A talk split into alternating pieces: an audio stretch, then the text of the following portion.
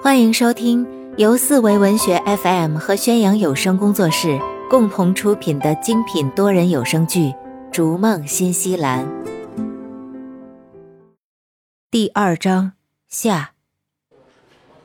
两人急匆匆地跑下楼，以百米冲刺的速度冲出了曼努卡 Hotel。始料未及，熊军迎面撞倒了一位骑自行车的女子。此女子被撞出三米多远。倒在马路上，连滚三圈，吓得一辆正好迎面而来的汽车急打方向盘避让，撞在了路边的大树上。好在新西兰有法律规定，骑自行车必须头戴安全头盔。此女子头部落地，幸好没有受伤，但是腿被路边水泥花坛撞到，痛得眼泪横飞，惨叫不停。同时，车主也从车上下来。惊慌失色，不知所措。无巧不成书，那车主正是陈凯。熊军起身，和吕乐两人赶紧上前，将姑娘扶起，连声道歉：“哎呦，哎呦，sorry，sorry，Are you all right？” 此女子抱着大腿放声大哭，隐隐约约的爆出了两个字：“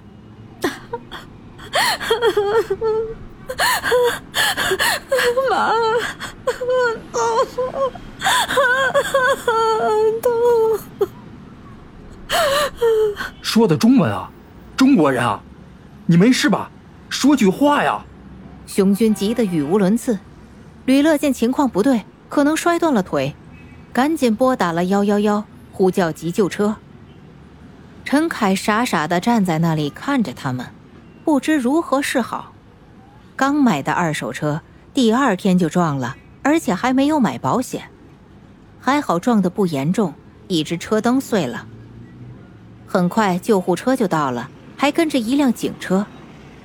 救护员快速地将痛得满头大汗的姑娘抬上了救护车，留下了一张医院地址卡片给熊军，就快速离去了。曼努卡大酒店的其他员工向外张望，议论纷纷，不知什么情况，又是急救车，又是警车。难道出人命了？警车里下来了两位洋人警察，对事故现场进行了调查后，判定为意外事件。陈凯因车速太快，避让不当，仅持有临时翻译驾照，自负损失。在新西兰，任何的意外事故受伤，全都有政府买单，这是新西兰的一大特色，简称 ACC。只要你在新西兰境内。受到了意外伤害，所有治疗费用全部由政府承担。当然，这些钱最终还是来源于纳税者。可是陈凯就郁闷了：人受伤了由政府承担治疗，车撞坏了只有自己负责修理。关键他还没有买车辆保险，所有费用都要自己承担。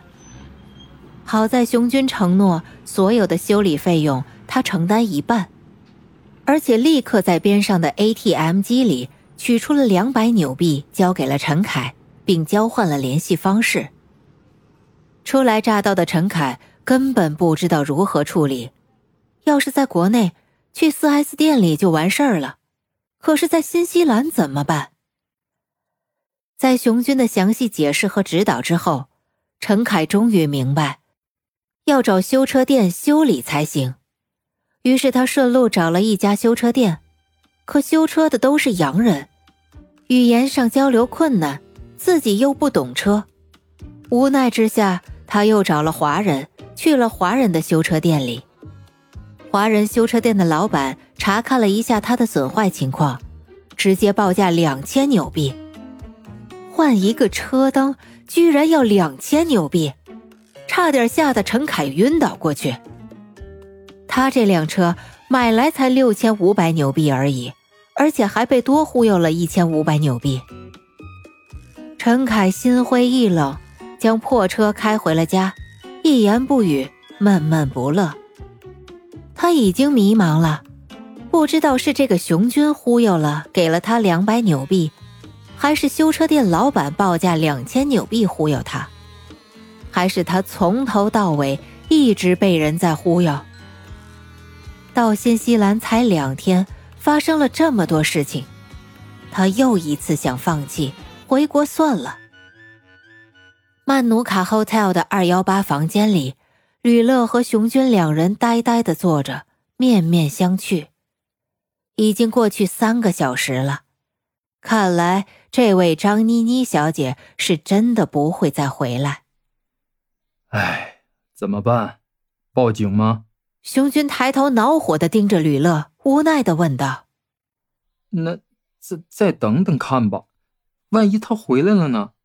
我看他的长相和气质不太像这样的人。”吕乐抓抓自己的脑袋，自言自语的说道。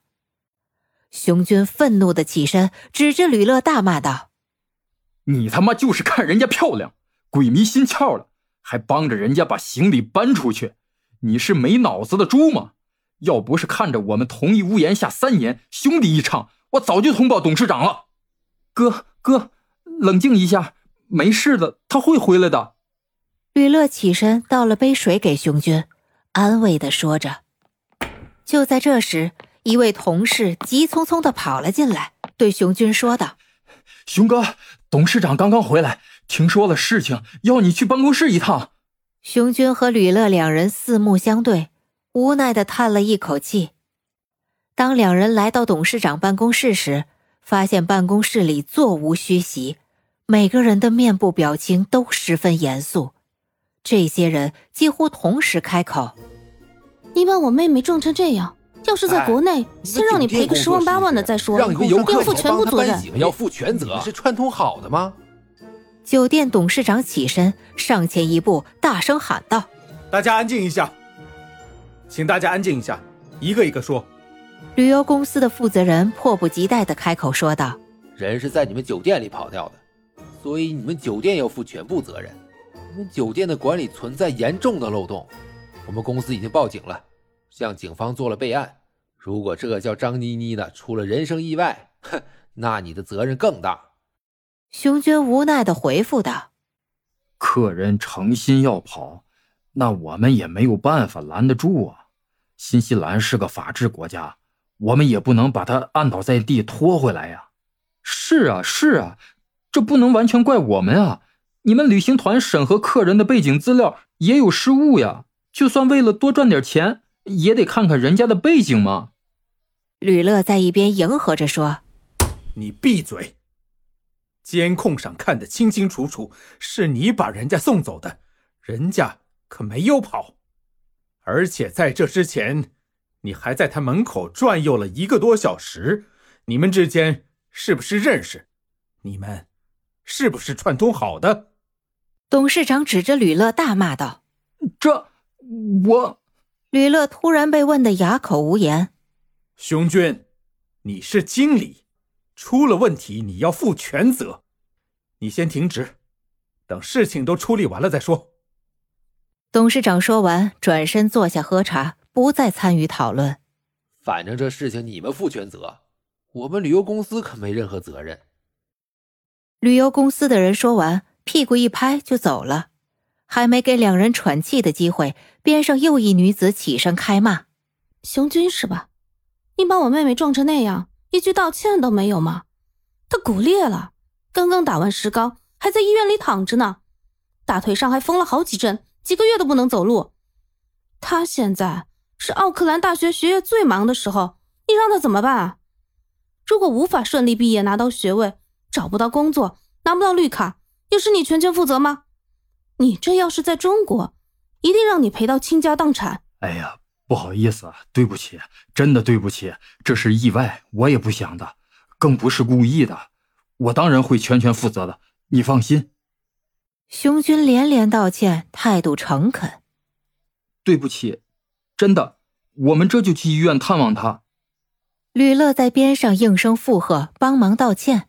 哼，这是最基本的道理啊，以后要怎么做？你们看着办，不然我找律师告你们。说完，他拎起包包，转身也离开了。这位姑娘年纪不大，口气不小，说话刁钻刻薄，态度冷漠傲慢。熊军、吕乐两人面面相觑，万般无奈，望着酒店董事长，等待训示。走吧，走吧，你们先把事情去处理好，别再给公司找麻烦了。董事长茶杯一拍，指着门口示意他们滚出去。本集已播讲完毕，下集更精彩。